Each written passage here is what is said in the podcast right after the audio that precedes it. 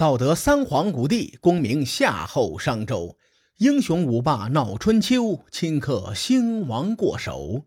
青史几行名姓，北邙无数荒丘。前人种地，后人收，说甚龙争虎斗？上一期节目，咱们说到楚庄王在邲之战后，开始谋划攻打宋国。同年的冬天呢？他们先攻打了宋国的附庸萧绎，到了第二年的夏天，楚国再次挥兵北上，以宋国救援萧绎为由讨伐宋国。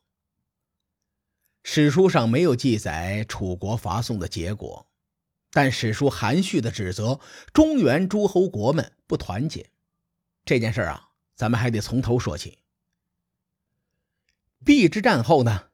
晋国为了遏制楚国的攻势，晋国大夫先谷联合宋国的华交、魏国的孔达以及曹国人在青丘会盟。青丘在今天河南省濮阳县的东南边，当时呢就相当于魏国的领土。据说青丘会盟与葵丘会盟在同一个地方，现在这个地方呢，据说还有一个青丘寺会盟碑。这块碑呀，实际上是后人立的，立碑之人是康熙年间的一个进士，所以呢，很多的质疑啊，青丘会盟和葵丘会盟究竟是不是在同一个地方？咱们先把对历史的探究放在一边据说呢，这个青丘寺的风景很不错，有兴趣的小伙伴可以去看看，游玩一下。青丘会盟的主要议题是大家抱团取暖，讨伐对晋国联盟有二心的国家。在这里，我稍微解释一下啊，此时是春秋的后半段，随着时代的发展，士大夫阶层的实力越来越强。你比如晋国的权臣赵盾啊，鲁国三桓之族。如此一来呢，诸侯国的国君们对国家的掌控力下降。人心散了，队伍就不好带了。各诸侯国的内部经常会发生弑君事件，比如说十几年前啊，晋国、齐国、鲁国就相继发生了弑君事件。各诸侯国权力迭代动荡，内部利益集团分化，导致了国与国之间一言不合就相互征伐。在邲之战发生前。中原诸侯国为了各自的利益，已经是纷争不断了。邲之战发生之后呢，晋国进入了弱势期，中原诸侯国们逐渐就形成了一个共识：大伙别打了，咱们先抱团取暖，对抗楚国吧。青丘会盟就是在这个背景下诞生的。会盟的初衷是很好的，但还是没有改变中原诸侯国一盘散沙的状况。你比如啊，齐鲁两个国家就没有参加青丘会盟，更有甚者，参加会盟的诸侯国也只是喊喊口号，并没有抱团史书记载了这么一件事说青丘会盟结束之后啊，耿直的宋国为了实践盟约，出兵攻打陈国。自从陈国差点被楚国灭了以后，他们就背弃了晋国联盟，投入到了楚国的怀抱。宋国和楚国接壤，打起来也方便，所以呢，才有了此次宋国伐陈。宋国万万没有想到，他们在出兵南下攻打陈国的时候，参加会盟的魏国的孔达率兵攻打宋国。这就相当于宋国被人狠狠的从背后捅了一刀。孔达的理由很简单：魏国的先君和陈国有过约定，所以呢，我们不得不救陈国。如果晋国因此要讨伐魏国的话，我孔达将一力承担。除此之外呢，邲之战的第二年春天，举国有晋国撑腰。对齐国是有恃无恐，齐国越看越生气，决定出兵讨伐举国。列位，您看啊，青丘会盟总共有四个国家，魏国还拖了后腿，齐国为自己的利益揍了举国一顿，可见中原诸侯国的凝聚力确实是不怎么样的。中原诸侯国想依靠这种松松垮垮的状态去对抗楚国，说实话，我觉得太不靠谱了。话说一个人倒霉呀，喝凉水都塞牙。晋国来不及追究魏国的责任，到了秋天，赤狄开始伐晋。这件事儿说来是挺让人气愤的。这属于是家臣勾结外贼搞的这么一次叛乱。先谷这个同志啊，真是成事不足败事有余。他在邲之战中捅了个大娄子以后，不但没有反省自己的过错，还偷偷的勾结赤狄作乱，准备偷袭晋国。事实证明，行军打仗需要能力，阴谋策划也需要能力。先谷这个人呢，没啥能力，很快这个阴谋就暴露了。晋景公一生气，就杀了先谷不说，还把先谷的家族给灭了。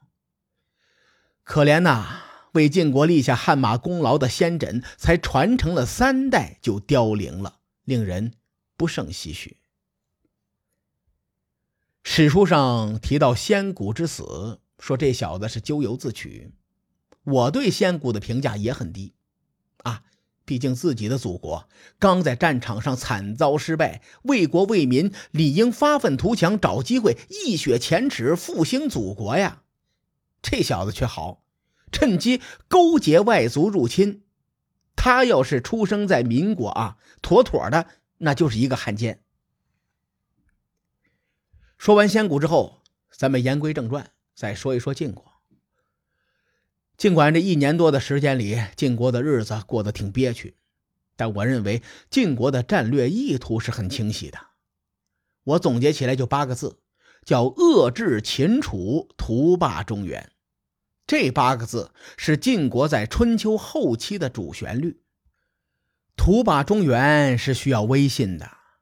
晋景公为了扭转晋国的颓势，派人到魏国问责去了。魏国心里清楚啊。晋国此次准备用他们开刀，所以呢，魏国的君臣们一直拖延，支支吾吾，含糊其辞。总之就是不给一个说法。晋国的使臣不达目的不罢休啊，干脆赖在魏国不走了，而且还很强硬的放话说魏国背叛青丘联盟，如果魏国上下没人出来承担这个罪责，那我们晋国将会讨伐魏国，讨个公道。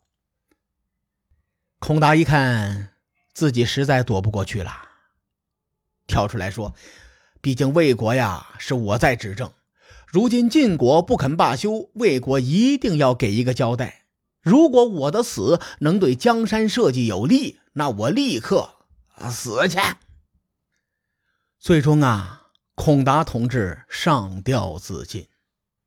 魏国则以孔达之死给了晋国一个交代，同时呢。魏国的国君向诸侯们发出通告，说：“寡人不幸啊，让魏国的乱臣贼子孔达钻了空子。孔达曾经在魏国和晋国之间制造事端，如今他已承认罪过，寡人以此通告。”我前面说过一个观点啊，历史有的时候会被政治扭曲，孔达就是个典型的例子。这位老兄为国捐躯，死后还被泼了一身的脏水。不过魏国上下没有把这件事做得太绝，他们很认可孔达的功绩，所以国君和群臣为孔达的儿子张罗了一门婚事，并且让他继承了孔达的官职。咱们从这个细节可以看出，春秋时期弱国的悲哀呀。晋国立威之后。很快做出了下一个动作。此时，郑国应该是很心虚的。他们心想：“我什么都没做，你们这么看着我干嘛呀？你们眼里还有王法吗？还有法律吗？”故事的发展正如列位所料，邲之战两年之后的夏天，晋国以郑国帮助楚国为由，出兵攻打郑国。此次策划伐郑的行动人，正是邲之战后被晋景公赦免的荀林父。他的战争意图就是威胁，打算将伐郑之事通告诸侯，然后在郑国举行大阅兵，用这种方式逼迫郑国投降妥协。至于郑国面对危机又将作何打算？各位看官，且听下回分解。书海沉沉浮浮，千秋功过留与后人说。我是西域说书人介子先生。下期节目咱们继续聊春秋风雨，更多精彩内容，请搜索关注微信公众号“伯乐灯”，与更多听友交流互动。伯乐灯还将定期为粉丝发放福利。愿我们的存在让您对明天更有期许。各位，后会有期。